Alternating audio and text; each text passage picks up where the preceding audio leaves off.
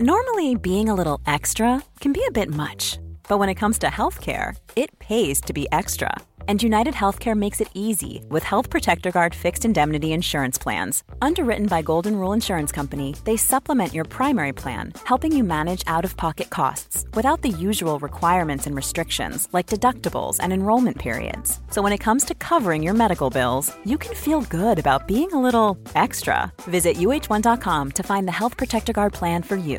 Selling a little or a lot?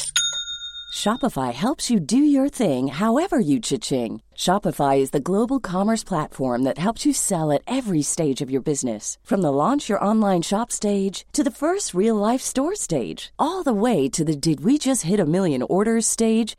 Shopify is there to help you grow. Shopify helps you turn browsers into buyers with the internet's best converting checkout. 36% better on average compared to other leading commerce platforms because businesses that grow grow with Shopify. Get a $1 per month trial period at shopify.com/work. shopify.com/work.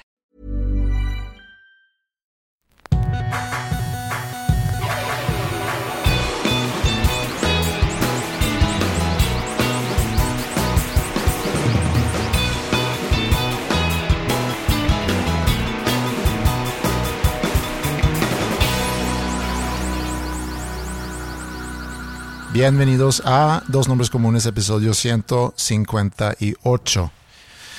Cantante, autor, filósofo. Soy filósofo, sí. Y ahora también chofer de Uber, al parecer. Operador, por favor. Operador de Uber. Antes de, de entrar a eso, yo te tengo una consulta. Ayer llegó Maya a mi cuarto, más bien buscando a Ingrid. Quería enseñarle algo a Ingrid, pero pues ahí estaba yo, entonces me, me entero le dice, oye, checa esto. La mamá de Gustavo, por decir cualquier nombre, es TikToktera. ¿TikToktera se, dice? ¿O TikToker? Gente que usa TikTok. Pues hay gente que se autonombra, pues yo soy tuitero, porque tiene una cuenta de Twitter y son activos. sí, bueno, hace TikToks pues. Ok. Y a ver, y yo digo, yo también quiero ver. No me dice, no, no te voy a enseñar. O sea, tú la conoces y, no te lo voy a enseñar. Y yo, ¿pero por qué? Entonces crece mi morbo. De que enséñame. Y yo sé quién es, la ubico a la mamá. No sé qué edad tenga, cuarenta y tantos. Y guapa, fit, no sé, operada quizá, no sé, pero. Wow. Wow, ¿qué? tirar así como que una.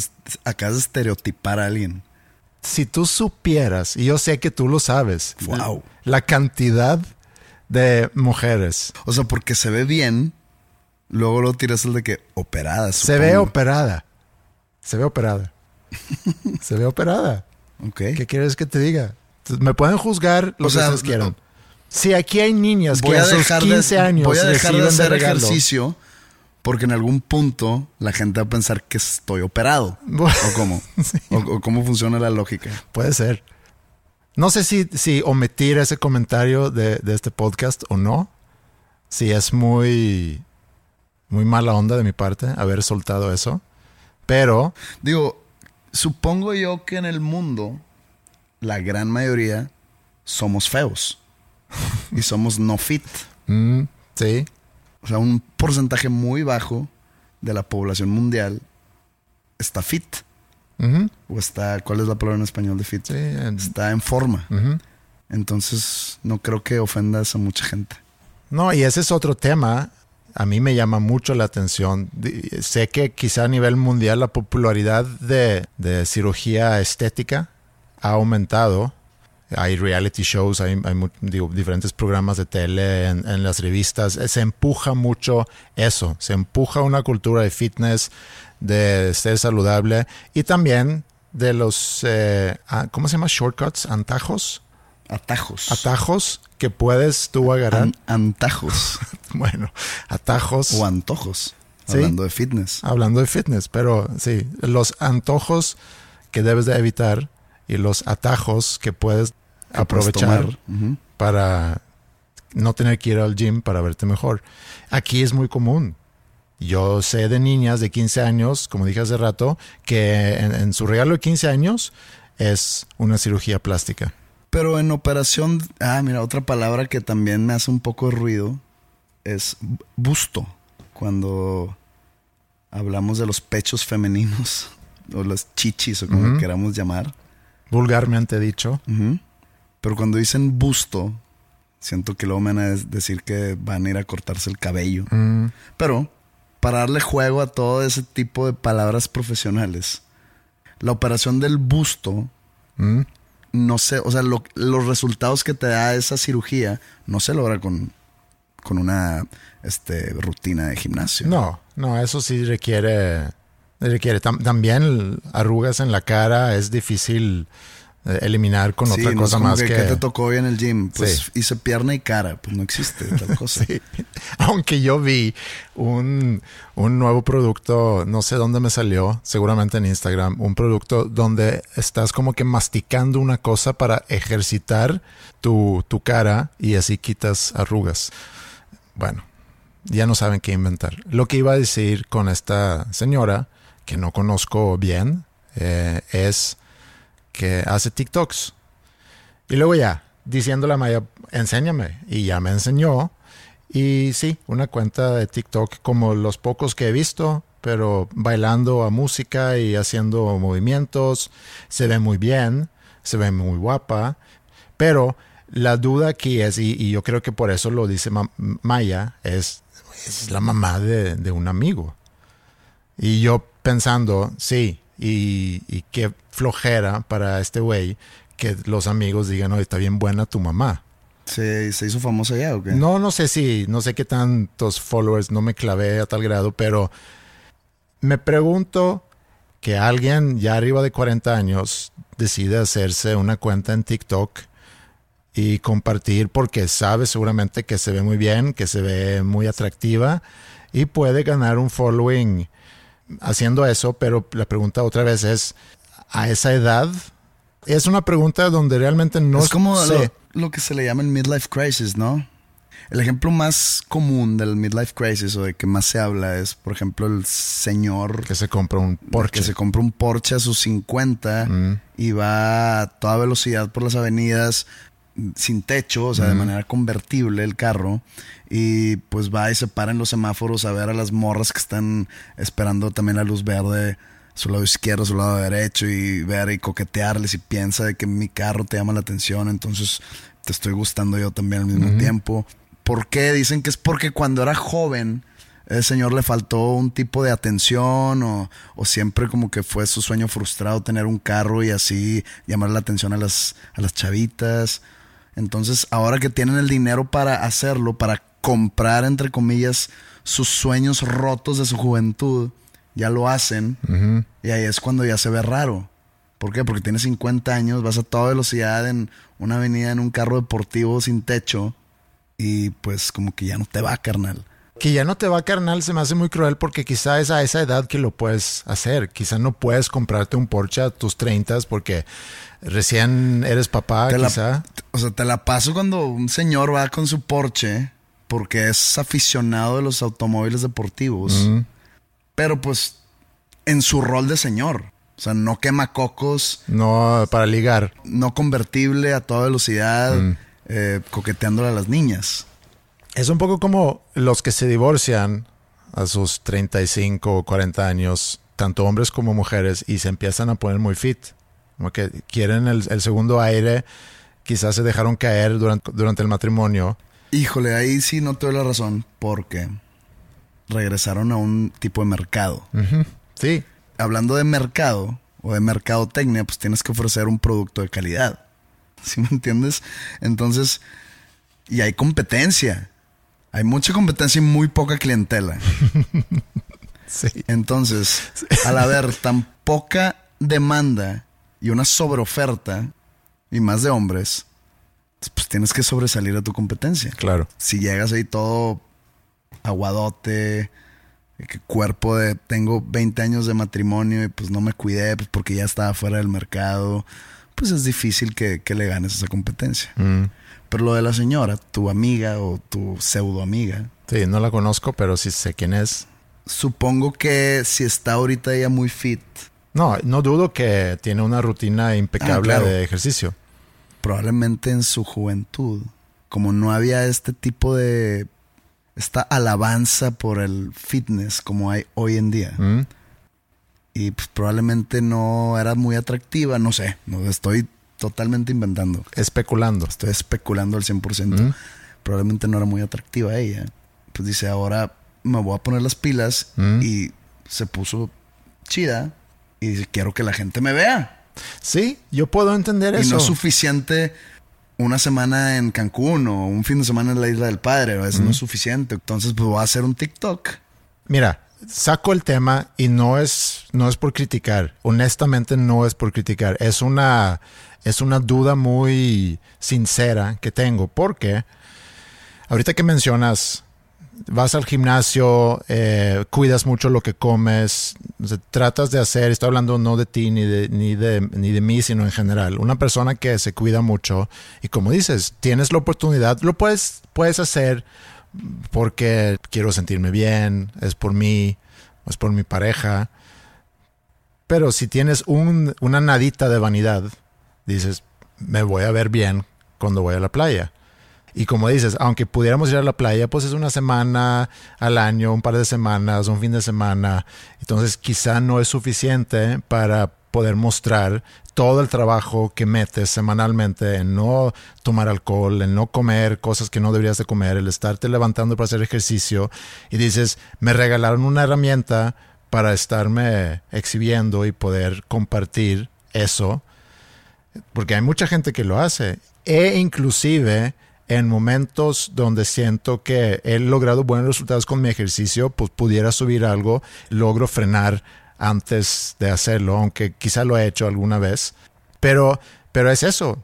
E inclusive alguien pudiera decir, oye, el, el, que tú tengas un podcast donde hablan de las cosas que hablan, no sé qué tanto va con, con lo que tú haces profesionalmente. Entonces, cualquier persona que se está expresando, sea como nosotros aquí verbalmente o a través de fotos en Instagram o a través de TikToks bailando, etcétera.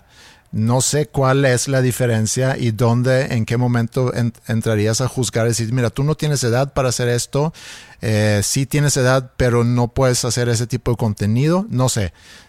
Más quería saber tú qué piensas.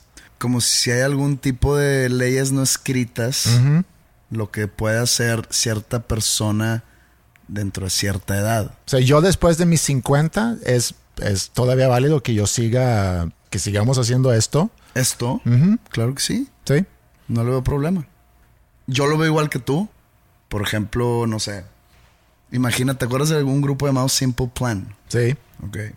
Que tocaban así como un tipo de pop punk. Con letras muy adolescentes, rayando en lo infantil. Y pues hicieron famosos y pues, tienen ahí un par de buenas rolas.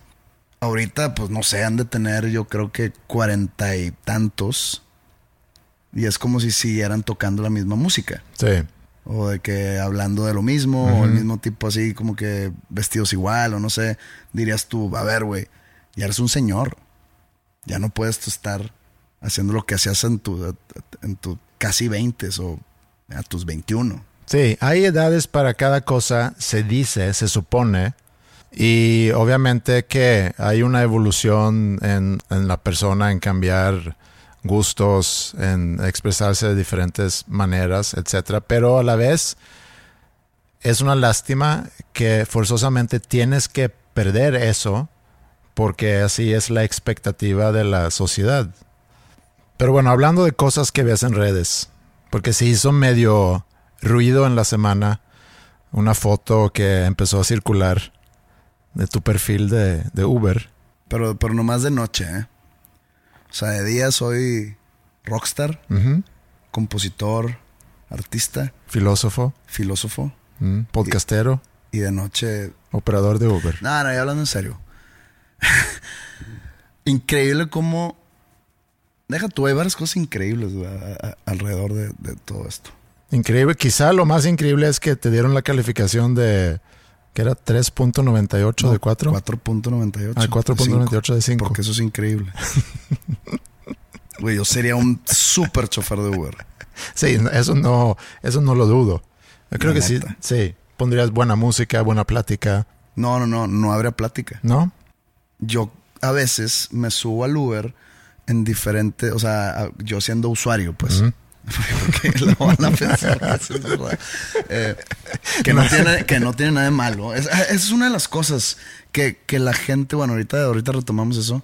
Eh, me subo a, cuando llega mi Uber, por mí, me subo y a veces eh, o tengo algún pendiente en el celular o una llamada o estoy de un humor que pues prefiero no platicar y pues siempre es de que, ¿cómo ve el calor, joven? Y no estoy diciendo que no soy de los que no quiero platicar nunca, pero hay veces que dices tú de que, güey, ahorita no, por favor. Mm. En Estados Unidos hay, no sé, no sé si aquí en México ya existe eso, pero en Estados Unidos hay una opción de poner no conversación. Ah, mira. Lo cual se me hace súper mamón. Mm, sí. Porque...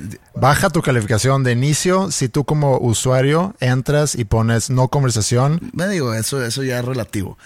Pero cuando tú pides un Uber y el, y el operador de repente te aparece, mm. te dice, ok, llega en cinco minutos, te pone, ¿qué temperatura quieres? Que se me hace un, buen detalle.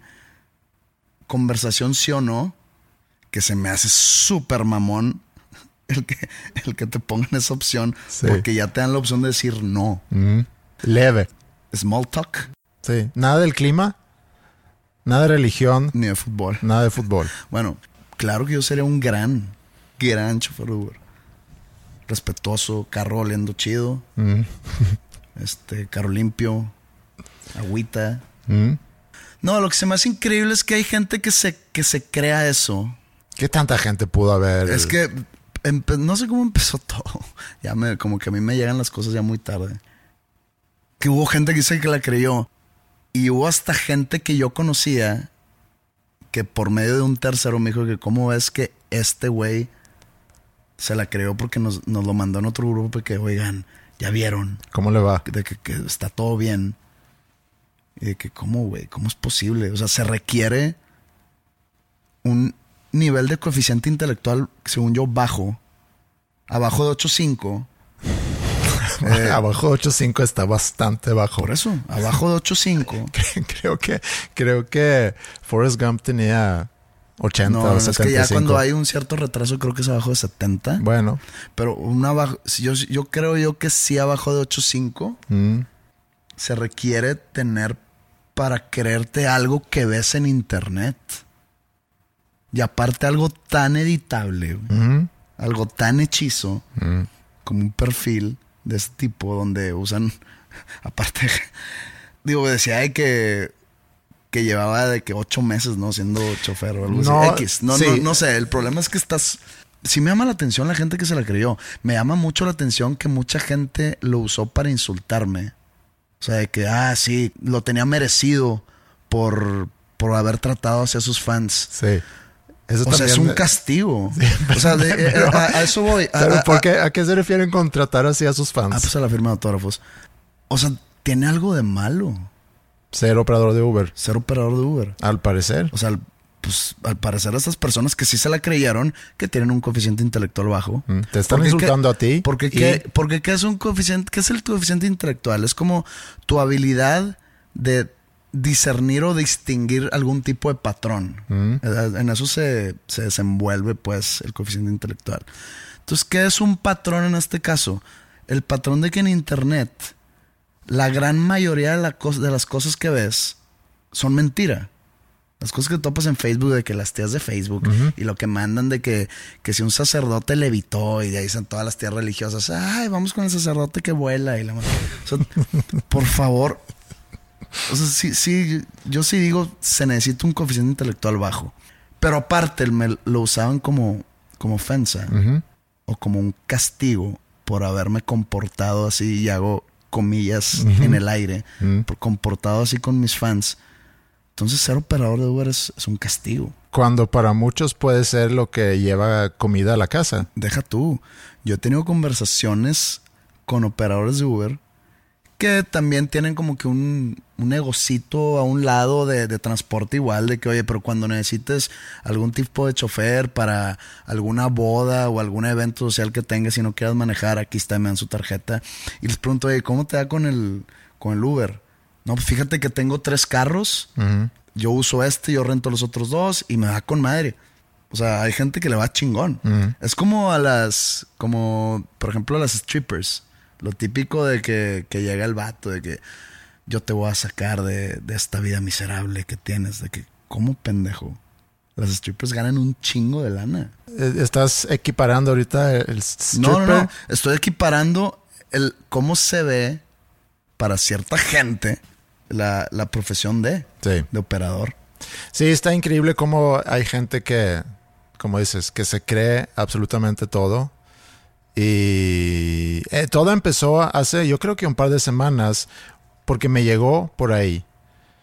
Y luego ya como que no se hizo gran cosa hasta un, creo que hubo un medio, un sitio, algo de Facebook que lo publicó y como que lo quisieron hacer como una nota falsa, ¿no? Sí, y, creo que hubo un periódico de no sé dónde que también de que, sí. wow. También otra de las cosas que quería aquí, ya lo habíamos hablado hace un par de episodios, era las cosas tontas por las cuales me hago viral. Dios me libre que sea alguna canción. De que, ah, miren la gran canción que sacó Madero. No, no, eso nunca va a suceder. Es nada más estupideces como esta. Por ejemplo, lo de lo, del América. Que fue la vez pasada, ¿no? Sí. ¿Pero te sirve o te resta? No me sirve o no me resta. O sea, y no, y, no me molesta. La cuestión es de que, pues, qué raro que por pendejadas, o por pequeñeces, o por cosas tan idiotas que, que alguna cierta gente, otra vez con coeficiente intelectual bajo, se creyeron empezó a salir en todos lados.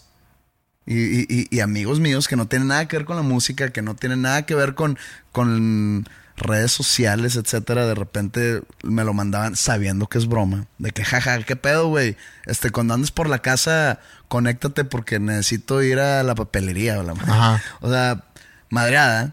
Y pues te cagas de risa. Y obviamente yo que, oye, pero yo traigo un Uber Black, no sé si te vaya a alcanzar. Otra vez madreada.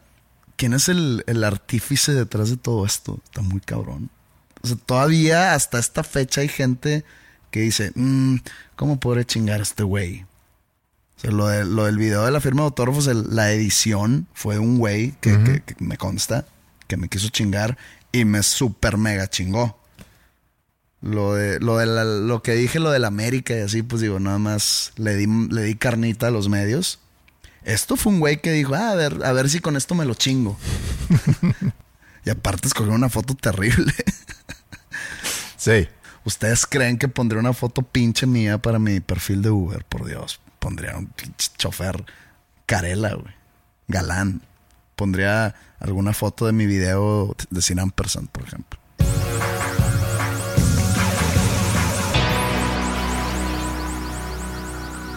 Fíjate que el sábado no, no, mentira. El viernes eh, estaba yo platicando con alguien y no sé, tú has notado, digo, antes de seguir, que batallo para como que extender o expresar una idea. No. O para darme a entender algunas cosas que quiero decir. O que me tardo a veces en encontrar ciertas palabras. No, o que no. tartamudeo en algunos momentos. Bueno, tú me editas. Sí, yo te escucho mucho. yo creo que tú eres la persona que más me escucha hablar de, todas. ¿Por qué? Porque pues todas las semanas, aparte que nos vemos extra cancha, aquí pues platicamos, no sé, alrededor de dos horas y luego pues tú haces la edición del podcast, entonces me escuchas hablar y hablar y hablar. Entonces eres de las personas que más me escucha hablar. Sí, pero no batallas para encontrar palabras más que cualquier persona, creo. Eh, de repente cuando aceleras tu hablar, puedes tartamudear, se dice, ¿no? En, en algunas palabras, nada yo más. Sé, yo sé que sí, de repente tartamudeo, pero eso no me preocupa. Yo he notado en los últimos años que batallo a veces para encontrar palabras en mi cerebro para ciertas cosas. Y no, no, no para las mismas cosas siempre, sino para diferentes palabras en diferentes momentos. Y se siente que estoy buscando lo que dicen, de que buscar una, aguja en un pajar, que en verdad estoy buscándola así rápidamente, o sea, como que con prisa, una aguja en un pajar. Y así se siente cuando no encuentras una palabra que, tienes el objeto en la cabeza, por ejemplo, hueso, de que estás buscando, madre, más, este, se me rompió el... Ah, La tienes en la punta de la lengua de repente, hueso, hueso. Me tardó, no sé. Siento que me ha pasado eso últimamente en los últimos, en el último par de años. Y, y me empecé a preocupar porque estaba yo hablando con alguien el viernes y hablando sobre algo de doctores.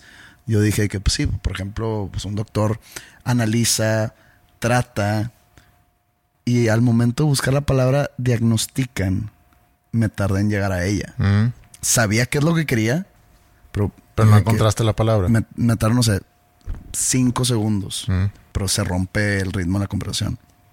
Entonces le hago esta misma pregunta a la persona con la que estaba platicando y me dice, pues no lo he notado.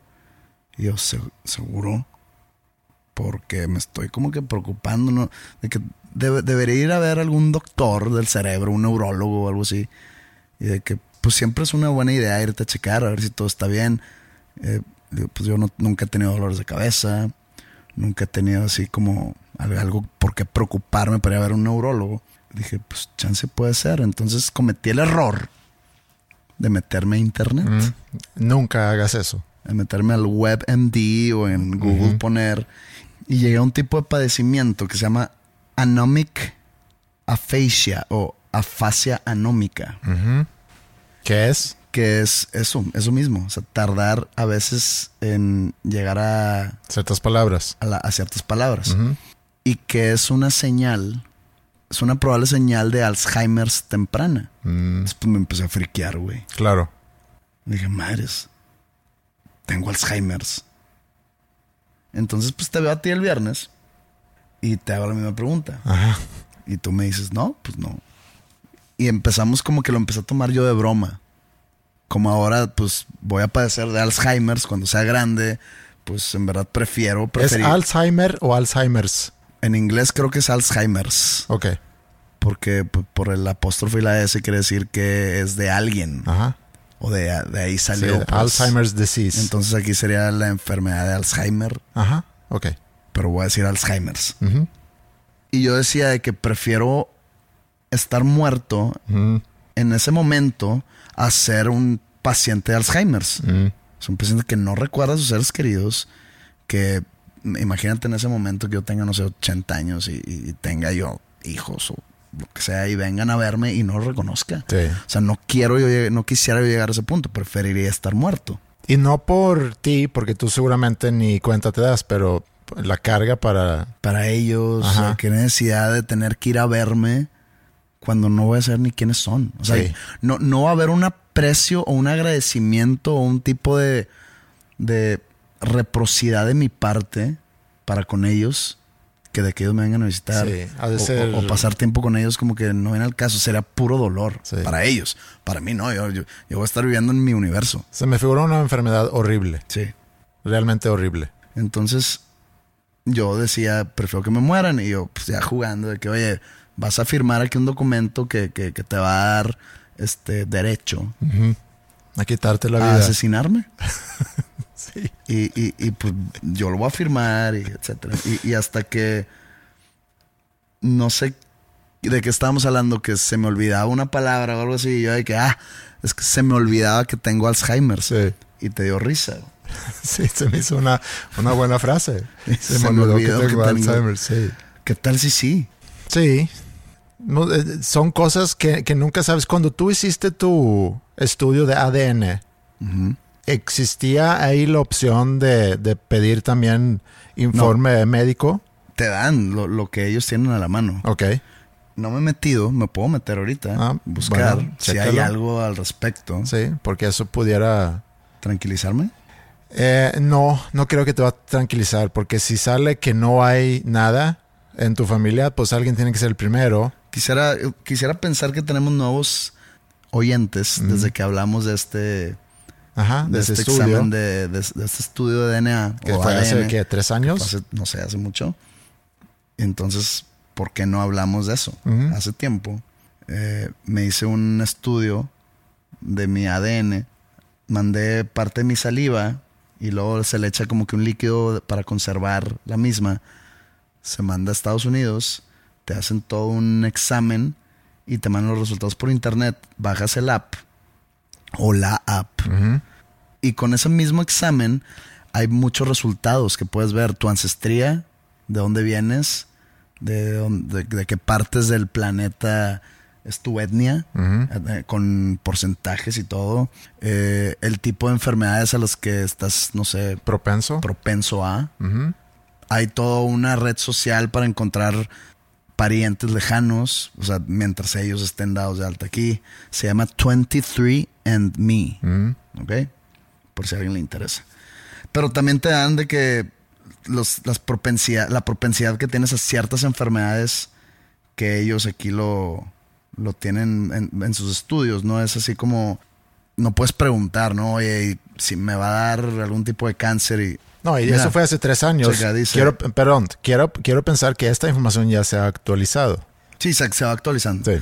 Late onset Alzheimer's disease.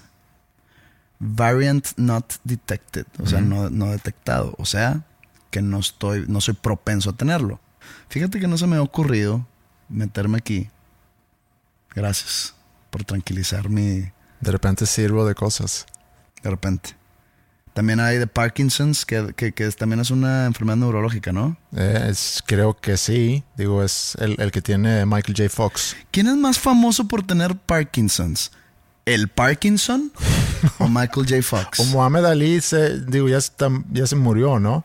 Ya, había murió. Sí, pero también tenía Parkinson. O sea, todos los... Pero creo que Michael J. Fox fue quien popularizó, entre comillas, esa enfermedad. Entonces, ¿por qué no llamarlo la Fox Disease? Porque no, no, fue quien la descubrió, pero quien lo comercializó. No, normalmente le ponen el, nombre de, la... No, no a la primera persona que le dio, sino a la primera persona que se lo trató, ¿no? La Lou mm. Gehrig's Disease es por Lou No, según yo es por, por quien lo haya descubierto. Podemos buscar. Parkinson, te apuesto lo que quiera que... ¿Que es un doctor? Que es un doctor. Veamos.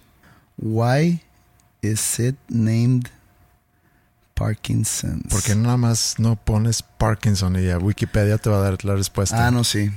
La enfermedad está nombrada después de un físico inglés llamado James Parkinson. Popularizado por Michael J. Fox. Popularizado por Michael J. Fox.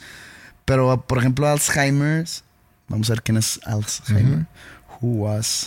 Pero Michael J. Fox. Ya sé que estas tonteras no te interesan. También es un psiquiatra. Tiene razón. Una disculpa, amigos. Una disculpa al señor Parkinson y al señor Michael J. Fox. Regresando al análisis eh, de, lo que eres propenso, ¿no encontraste algo ahí de, de otras cosas? ¿Necedad? Fíjate que, eh, hablando en serio, me llamó mucho la atención que mi papá tiene un tipo de degeneración en la mácula del ojo. Y se la ha tratado y ve perfectamente y todo, pero pues si tuvo ese problema y se, trata con... Eh, ¿Periódicamente? Se trata periódicamente. y me salió aquí esto, Age-Related Macular Degeneration, y que tengo un poco riesgo. Ok. Entonces, eso es una de las de la herencia que, me dejó mi señor padre. Mm. Una degeneración en la mácula del, del, ojo. Pero no hay otra cosa ahí que te preocupa. Dice eh, diabetes tipo 2, mm. typical likelihood. O sea que eh, hay probabilidad que de grande me dé un tipo de diabetes que no me, no me quita el sueño, es algo súper controlable. Pero dice que muy poca probabilidad. No, y aparte va a depender mucho de tus hábitos. Y ya todo lo demás que aquí me ofrecen, que ahí te va, o sea, hay muchas. Y nomás me sale así como que en lo de la mácula y en lo de diabetes tipo 2. Pero dado que te, que te dé eso en algún momento, ¿cómo te gustaría que, que termine con tu vida? Yo creo que con una almohada. ¿Sí? O, te puedes disfrazar de enfermero y me das, pues, de que un kilo de pastillas. Me muero dormido. Que debería ser la mejor forma. Pero no quisieras algo más así espectacular. Siempre me he querido morir como que dramáticamente. Por eso. O sea, no me gustaría morirme de coronavirus. No, Porque siento que yo sería parte de un gran número mm. y nada más me convertiría en una estadística. Entonces, si tú te fueses a morir de coronavirus, sí, eh, híjole, se generaría nada más más porque es noticia. Ahora, José Madero, cantante, filósofo. filósofo Alguien encontré la manera de burlarse de que me morí de coronavirus o de ofenderme de que, ah, es un merecido por haber este, tratado a esos fans. O sea, sí.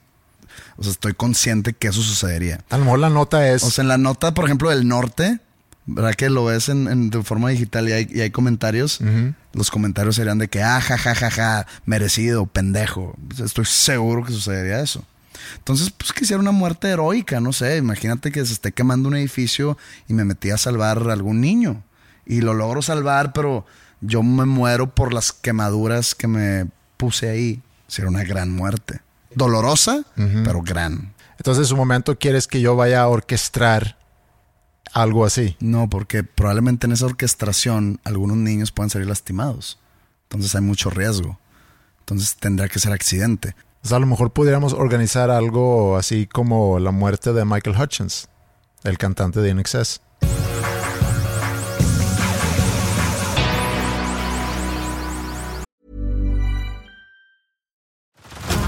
Head over to Hulu this March, where our new shows and movies will keep you streaming all month long. Catch the acclaimed movie All of Us Strangers, starring Paul Mescal and Andrew Scott. Stream the new Hulu original limited series We Were the Lucky Ones with Joey King and Logan Lerman. And don't forget about Grey's Anatomy. Every Grey's episode ever is now streaming on Hulu.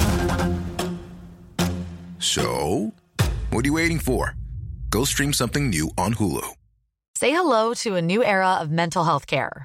Cerebral is here to help you achieve your mental wellness goals with professional therapy and medication management support. 100% online. You'll experience the all new Cerebral Way, an innovative approach to mental wellness designed around you. You'll get a personalized treatment plan from a therapist, prescriber, or both in a safe and judgment free space. Your cerebral therapist or prescriber will outline a customized plan with clear milestones along the way so you can get to feeling your best. With Cerebral, you're not alone in your mental health journey. We're here to empower you to live a fulfilling life. So take that first step towards a brighter future and sign up today at cerebral.com slash podcast and use code ACasts to get 15% off your first month. Offer only valid on monthly plans. Other exclusions may apply. Offer ends July 31st, 2024. See site for details. Quiero retomar un poco el tema de la semana pasada, porque digo, lo tratamos muy por encima, de repente con un tono de burla, tratando de hacerlo más divertido, etc. Y, creo que a lo mejor amerita como que balancear un poco la información. Estoy hablando de la apropiación cultural, eso de, de, que ahorita se están quitando estatuas y demás. Escuché un podcast en la semana pasada y mencionaron una entrevista que el actor ya muerto desde hace mucho tiempo, John Wayne, eh, hizo en el 71. Se acaba de morir Ennio Morricone, güey. Ah, sí, vi eso en la mañana. De, hablando de películas western. Sí, que hacía, bueno, para muchos western y también trabajó con, con Tarantino. En su, en su película western, ¿no? Sí, The Hateful Eight. Sí, gran compositor muy famoso por las spaghetti westerns de Sergio Leone. Se murió hoy en la mañana, o en la madrugada más bien. Sí. 90 y varios años. Sí, ya grande. Eh, lo cual quiere decir que al hacer la música para The Hateful Eight tenía que 80, 85. sí. Que en paz descanse Ennio Morricone. Bueno, John Wayne. Sí, sí, sí, es que me acordé porque John Wayne hacía westerns. Era muy famoso por ello. Sí, y John Wayne fue entrevistado en el 71 en, en Playboy, Playboy Magazine, que se me hace que ya no existe Playboy Magazine. Supongo que sí, pero no, no, no, no hubo algo así. Bueno, X. Digo, se murió Hugh Hefner, no quiere decir que se murió también la revista. Puedo checar. es muy temprano para ver ese tipo de imágenes. sí, el, pretexto. Eh, bueno, pero en esa entrevista que llama la atención, y lo comentaron en este podcast, platican sobre sus películas, sobre el rol en sus películas de actores, por ejemplo, afroamericanos y también de, como mencionan aquí, no dicen Native Americans, sino dicen indios. Así se hablaba en aquel entonces. Y le pregunta a, John Wayne, el que lo entrevista, de que si tú sientes alguna empatía con, con los indios, por su situación actual en Estados Unidos. Y John Wayne contesta, no siento, y voy a traducir de inglés, entonces ahí que, que aguanten, no siento que hicimos algo mal en quitarles este, esta gran nación, si eso es lo que me estás preguntando. Nuestro supuesto robo del país de ellos era una cuestión de sobrevivencia. Había mucha gente nueva que había llegado a, Estados Unidos que necesitaba tierra nueva y los indios eran muy egoístas tratando de guardar todo para ellos. Esa es su respuesta. Y dice el entrevistador. Parece la respuesta de un niño. Sí. Yo quería y no me daban, entonces pues, se las quité. Sí, y, también es alguien que creo están negando por completo la historia de realmente cómo sucedió. Pero bueno, sigue el entrevistador preguntando, pero los indios eh, no tenían ellos prioridad de posición, o sea, porque aquí estaban cuando llegó el hombre blanco. Dice, mira, eh, estoy seguro que ha habido inigualdades eh, y que estas inigualdades quizá está afectando ahorita como viven los indios, puede ser, pero pueden ir a la corte, no hay nadie que los detenga para hacer eso. Pero mira, lo que pasó hace 100 años eh, en este país, no, puede, no podemos nosotros ser culpados de eso.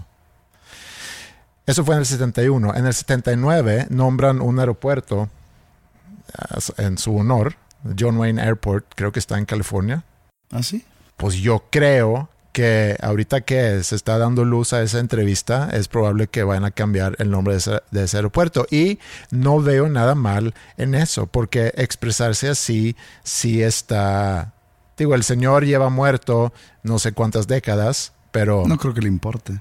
A él no le importa. Pero a eso no, no, quería, no quería platicar de John Wayne, sino para balancear un poquito lo que platicamos la vez pasada, porque sí hay que entender que han pasado muchas cosas, que está bien, que se está revisando y que estamos aprendiendo, etcétera. Y luego hay quienes lo llevan quizá a extremos diciendo, bueno, pues entonces vamos a tumbar los pirámides porque los pirámides fueron construidos por esclavos, entonces quizá deberíamos tumbar eso también. Bueno, quería hablar sobre la apropiación cultural porque alguien escribió diciendo que es que hablaron muy muy por encima de ese tema y creo que no lo hayan entendido. Y a esa persona le quiero decir que, pues no es que no lo hayamos entendido, sino que simplemente no lo tratamos de esa forma, pero podemos, si me permiten, o si tú me permites, tocar con más profundidad ese tema. Adelante. Son tus 15 minutos de fama. Ok, ahí te va. Voy a tratar de hacerlo en 15 minutos. Para empezar, ¿por qué es un problema? Todo ese tema de la apropiación cultural. Pues es un problema porque tenemos una historia colonial donde la cultura blanca colonizadora durante cientos de años ha oprimido y ridiculizando a minorías. Eso, ¿Estás, hablando estrictamente de los nativos contra los blancos? Estoy hablando a nivel mundial y, y mucho es un comportamiento del europeo durante cientos de años, que se fueron a diferentes partes del mundo para colonizar y para adueñarse de territorios. Eso es muy difícil de negar. Son hechos. Pasó en Asia, pasó en África, pasó en el Medio Oriente, pasó en este, en este continente, que llegaron de Europa para colonizar y para adueñarse de tierras que realmente no eran de ellos. Ahí parte todo el problema. Y también hemos visto cómo esta cultura blanca opresora de repente ha propagado también que las demás culturas son inferiores. También podemos decir que sí, ha pasado eso. Y para entender un poquito más, y voy a citar a una mujer de color que escribió sobre el tema, ella dice, como el hombre blanco es superior de todas las demás razas en el mundo, batallan para entender que algunas cosas no son para... ¿Lo dijo de tono sarcástico, irónico? Sí, lo dice como, pues así es un hecho, que el hombre blanco se cree superior, entonces el hombre blanco batalla para entender que hay cosas que no son para ellos. Para personas de color no es difícil de entender porque para nosotros ha sido así desde el día que nacimos. O sea, no todo es para nosotros.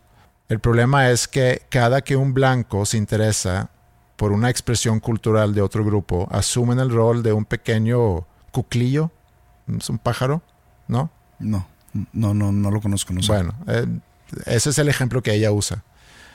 un cuclillo hambriento, cosechan las frutas del trabajo de alguien más. Sacan a los demás pequeños cuclillos y se quedan solos en el nido, alegando que ellos lo construyeron. Eso para ella es la definición de la apropiación cultural, que desde un punto de vista superior vas, agarras lo que te gusta de diferentes culturas y lo haces tuyo. El episodio anterior, cuando hablamos de apropiación cultural, no estábamos hablando lo que estás hablando ahorita. No, porque lo, hablamos por, por, otro lado. Pero... No, no, no, le, le dimos otro giro. O sea, lo que tocamos como apropiación cultural, eh, y un ejemplo muy banal de eso, es, haz de cuenta, el blanco vestido de rapero. Eso es, o sea, es un tipo muy banal de apropiación cultural, que era lo que estábamos hablando. Sí. Pero eso no causa detrimento, no, no es detrimental hacia los negros no le perjudica nada a los negros que ese blanco esté vestido así. Te voy a dar un pero ejemplo. Pero lo, acusan de apropiación cultural. Sí, pero te voy a dar un ejemplo de eso porque, porque sí es así. Sí, sí hay detrimento.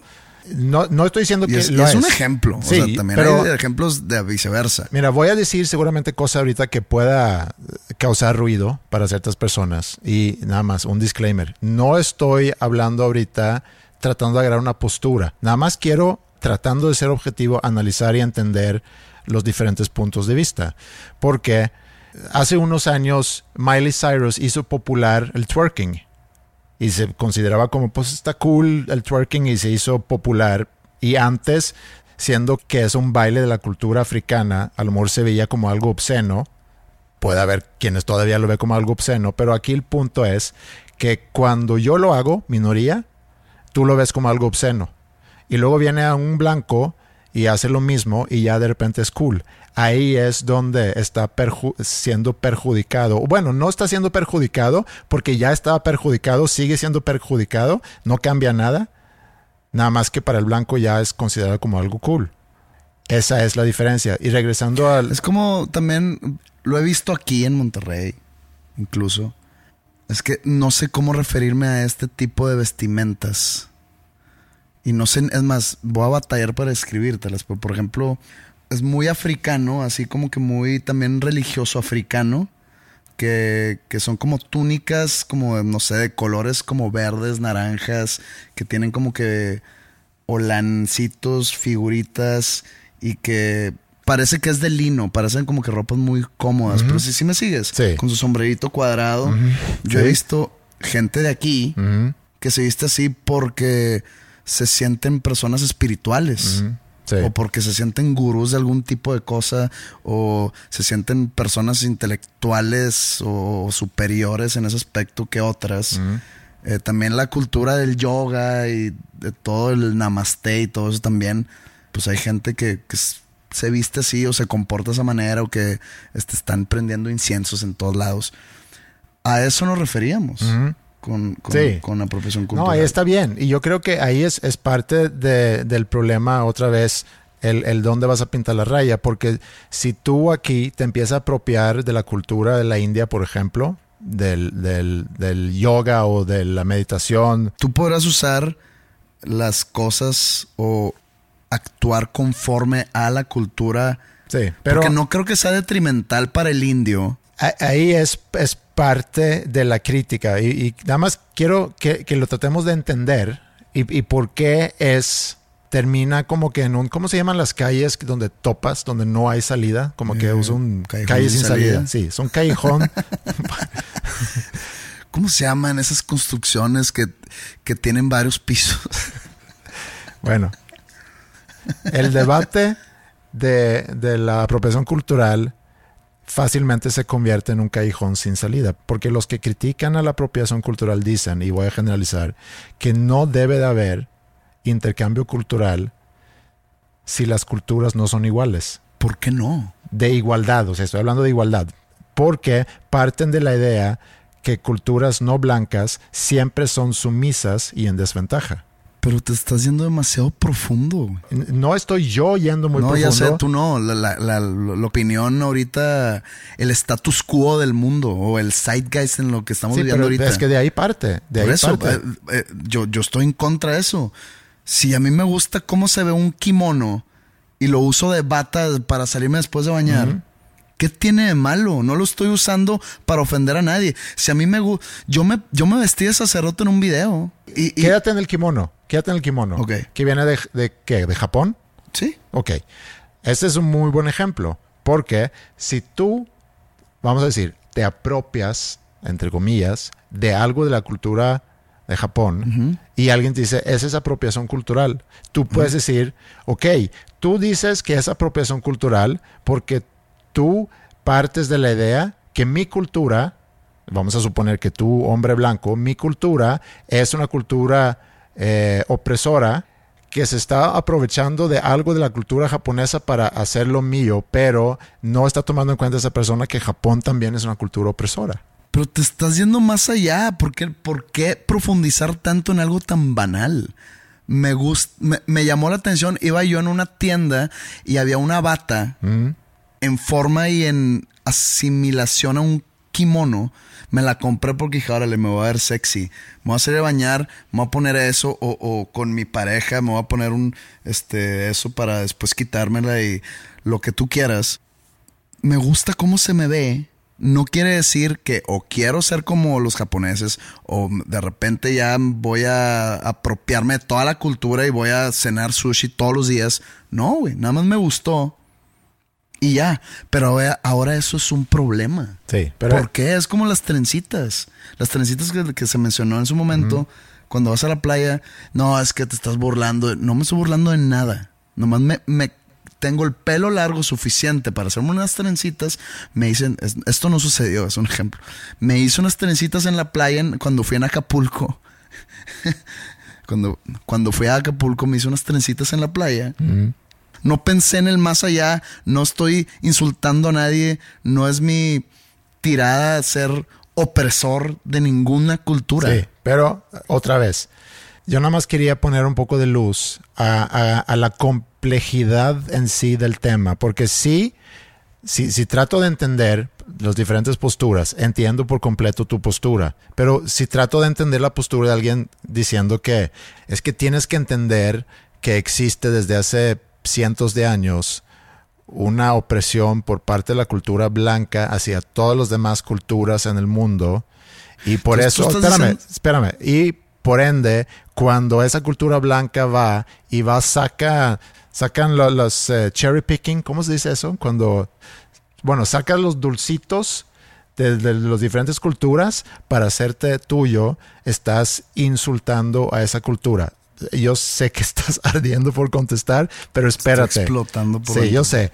Pero esa es la postura. Parten de una opresión que ha existido por muchos años y yo digo, ok, está bien. Esa opresión sí ha existido. Nadie está negando eso. Pero lo que también está diciendo esa persona es, para que pueda existir un intercambio cultural, donde yo puedo agarrar de tu cultura, tú puedes agarrar de mi cultura, etcétera, tenemos que estar iguales. Nada más que esa es una utopia porque no vivimos en un mundo donde no existen jerarquías, porque vivimos en un sistema donde naturalmente hay jerarquías. Entonces. O sea, tú estás hablando como si la única raza, etnia, que se apropia de otras culturas son los blancos. No estoy diciendo. Voy a tratar de analizarme. Yo no soy blanco. Aperlado. Tú sí. No, no, no estoy hablando de color, estoy hablando de etnia. Ok.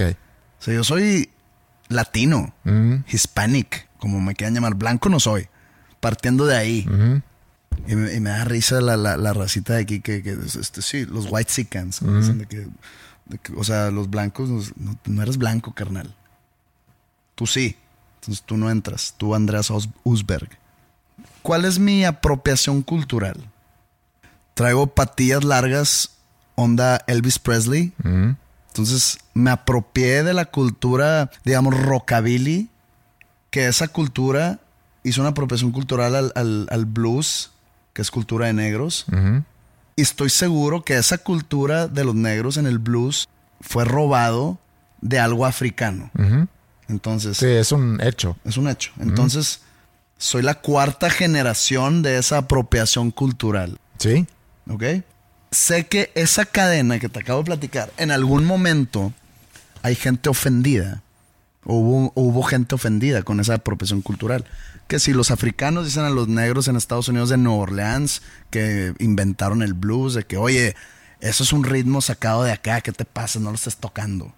Y luego que si Elvis Presley empezó a, eh, tocar ese tipo de música, lo, popularizó, lo ablancó, incluido su manera de vestir, su manera de bailar, su manera de hacer todo. Y de repente digo, ah, o sea, es que a mí me gusta cómo canta Elvis Presley y me gusta cómo se le ve el pelo así rockabilly. Entonces, pues deja peinarme así dentro de mis posibilidades. Y lo hago. Yo me estoy apropiando culturalmente de algo. Y no soy blanco. Simplemente Elvis Presley se avivó, le gustó lo de lo que escuchó en los barrios negros. Dijo, ah, lo voy a hacer a mi manera. Y lo hizo a su manera. Y la gente se le fue encima por hacerlo a su manera. Que, ah, cabrón, pues yo iba caminando en la calle, me gustó el rock and roll y le di mi toque. Y aquí es. ¿Qué tiene de malo? Mira, vamos a quedarnos ahí. Elvis Presley, siendo joven, si es que es cierta la, serie que vi sobre, sobre sus inicios en la música, él y Jerry Lee Lewis. Bueno, yo no vi la serie. Bueno, pero. Entonces no estoy tan enterado. Pero podemos suponer que a lo mejor así pasó. Elvis Presley de joven le interesó mucho la música, le gustaba cantar y demás y empieza a ir a las, eh, a las misas o a las ceremonias religiosas de los afroamericanos. Se da cuenta que cantan, que existe el gospel, le gusta mucho y empieza a agarrar por ese, por ese lado.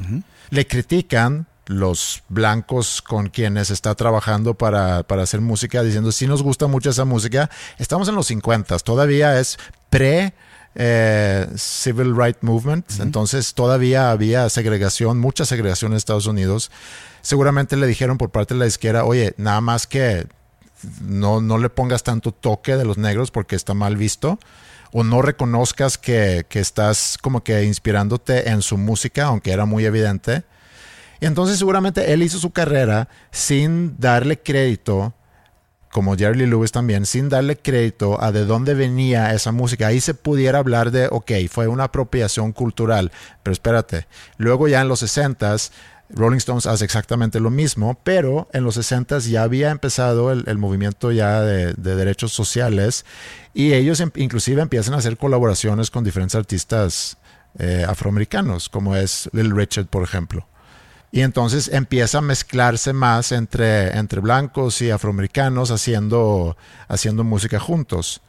Pero nunca hubiera existido esa evolución del rock and roll si no se hubieran apropiado de ese estilo musical o de esa cultura de los afroamericanos para empezar. Entonces, si vas a criticar la apropiación cultural, también son cosas que tienes que tomar en cuenta.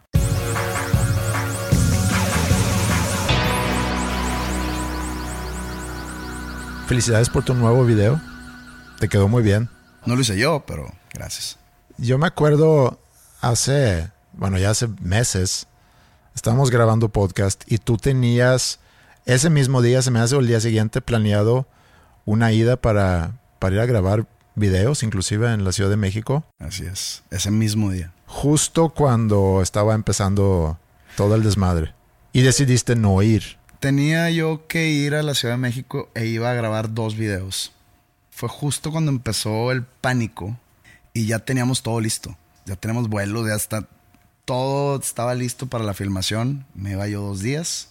Y fue cuando empezaron a llegar los aviones europeos que empezaron a aterrizar en la Ciudad de México. Porque en Estados Unidos no les permitieron eh, aterrizar.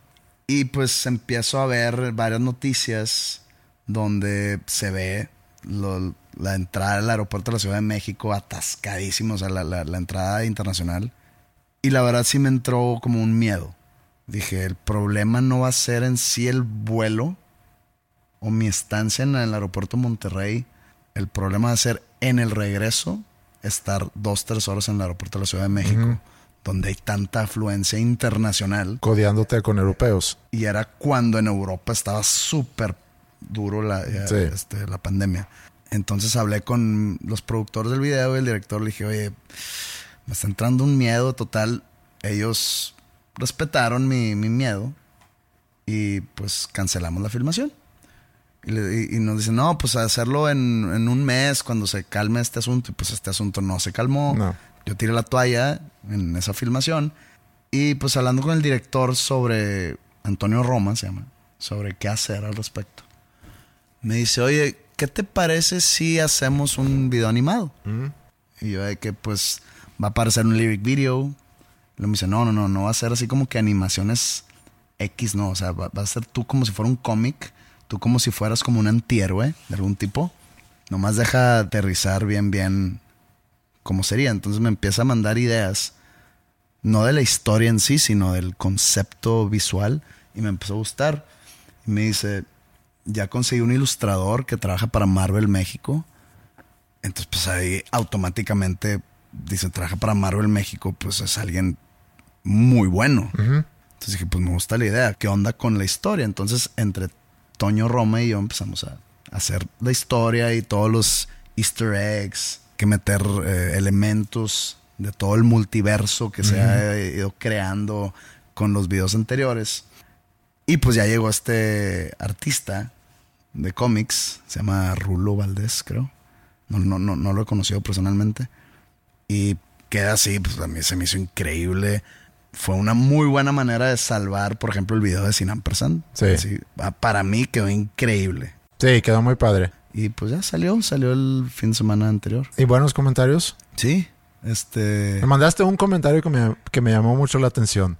Que decía eh, y digo, me lo mandaste con ese propósito de que qué onda con este tipo de comentarios, que es un tema que... Pero ya hemos platicado. Que hemos platicado de eso, sí. Que alguien que quiere sobarte, pero te quiere dar un, golpe en el hígado al mismo tiempo. No creo que me quería sobar. Bueno, por decir, es como te doy un abrazo y al mismo tiempo te... Te, me, encaja un cuchillo. Ya hemos hablado de esto antes y de ese tipo de dicotomía en el mismo comentario, ¿no? Del, del, de que te quiero contra el pero me cagas.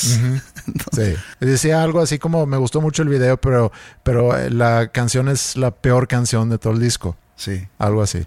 Entonces digo que ¿Qué, es lo que quiere esta persona? O sea, me está alabando, o sea, me está festejando, me está felicitando, o me está diciendo que soy un pendejo escogiendo canciones, o que soy un o que soy un muy mal compositor, o que, qué es lo que me está tratando de decir. Que hay mejores canciones en el disco. Digo, ya, ya lo escogí ya se escogió ese sencillo, que puede que, ay, cabrón. Oye, ¿sabes qué? Sí es cierto, es la peor canción del disco. Baja el video de YouTube, vamos a ponerle otra canción a ese mismo video. es como, o sea, no sé si me está entendiendo la gente que me está escuchando, pero eh, hablando de ese tema entre tú y yo antes, eh, te he mandado comentarios que, que, por ejemplo, tweets de gente que dice que, Pepe, amo tu música, eres mi ídolo. Aunque en la prepa me molesten y que digan que eres un pendejo, yo te amo. Pues, es de que, de que, ay, cabrón, de que no sé si sentirme bien porque te gusta mi música o sentirme mal porque toda tu prepa me odia. Mm, pero es también una forma de, separarse de todos los demás. Pero ese tipo de comentarios, no sé, como que tienen todo el filo para hacer sentir mal al recipiente de, de ese tweet. Cuando mis chicas estaban en primaria, mis hijas, pues, estaban en primaria, teníamos pegado en el refri como que una, una regla de interacción que una de ellas había hecho en la escuela, seguramente era una cosa que, una actividad en grupo que habían hecho en el salón, que era un acrónimo, se dice, cuando, ¿cómo es cuando la primera palabra forma, o sea, la primera letra de cada palabra, sí, las siglas forman una palabra, acrónimo? Tipo el MAGA. Sí, acrónimo.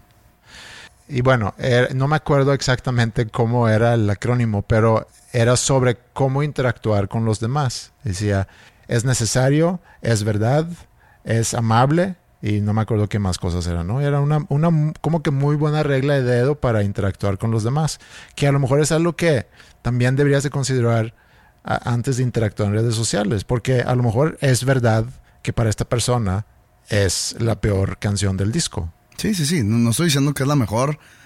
Creo que no es la mejor ni para mí en, mm. el, en, el, disco. La pregunta es, ¿es amable decirlo? Y sobre todo, ¿es necesario decirlo? Sí, es necesario. Vienes a, vienes a escupirle a mi canción, pero diciéndole que tiene buen video. No sé cuál es su, digamos, su objetivo. Pero a la vez, que yo también lo he pensado cuando sacamos un episodio y alguien dice, oye, me gustó mucho el episodio, etcétera, etcétera, etcétera, y luego llega un comentario, no me gustó este episodio.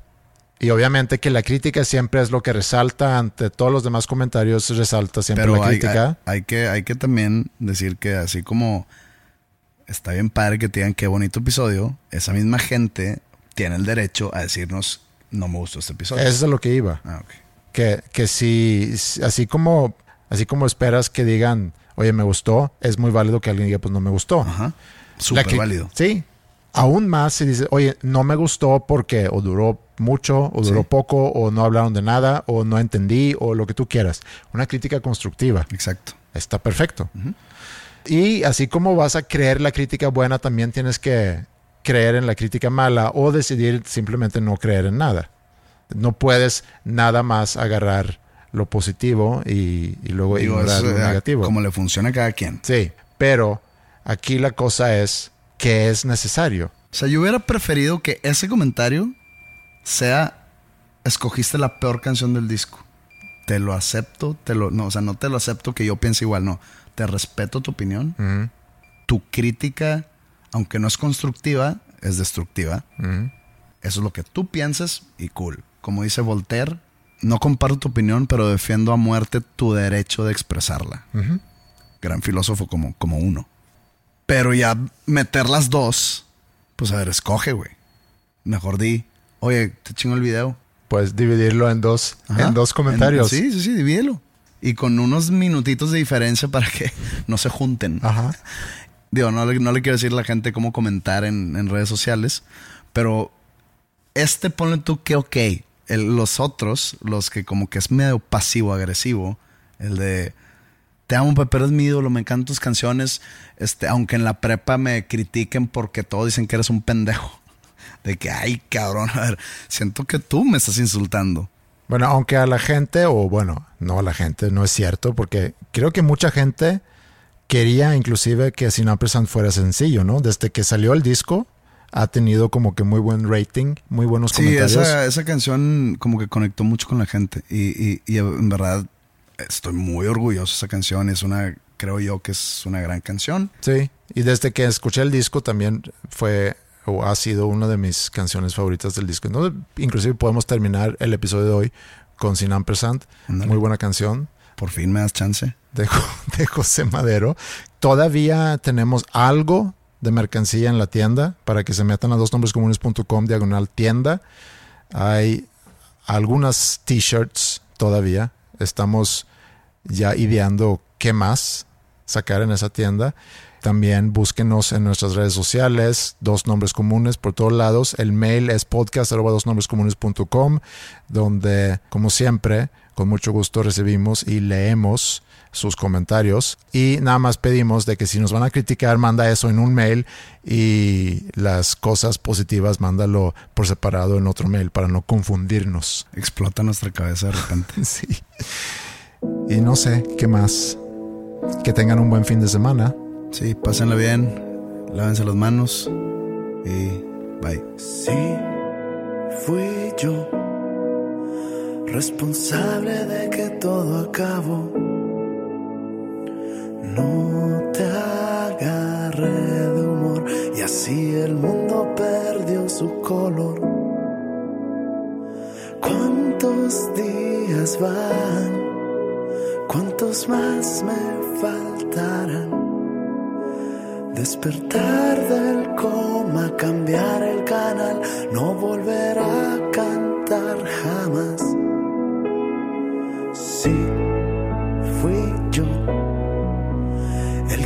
Esta mala obra fue autor. Cambié camino, chequé el reloj, pero mi norte al final se perdió.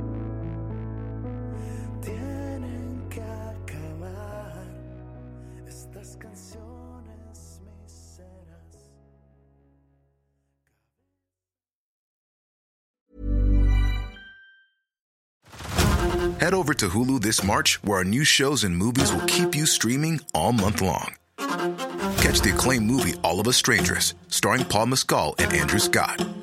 Stream the new Hulu original limited series We Were the Lucky Ones with Joey King and Logan Lerman. And don't forget about Grey's Anatomy. Every Grey's episode ever is now streaming on Hulu. So What are you waiting for? Go stream something new on Hulu. How would you like to look five years younger? In a clinical study, people that had volume added with Juvederm Voluma XC in the cheeks perceived themselves as looking five years younger at six months after treatment. Look younger, feel like you. Add volume for lift and contour in the cheeks with Juvederm Voluma XC. Reverse signs of aging by adding volume to smooth laugh lines with Juvederm Volure XC. For important safety information and to find a licensed specialist, visit juvederm.com. That's J U V E D E R M.com. Not for people with severe allergic reactions, allergies to lidocaine, or the proteins used in Juvederm. Common side effects include injection site redness, swelling, pain, tenderness, firmness, lumps, bumps, bruising, discoloration, or itching. There's a risk of unintentional injection into a blood vessel, which can cause vision abnormalities, blindness, stroke, temporary scabs, or scarring. Talk to a licensed specialist to find out if it's right for you.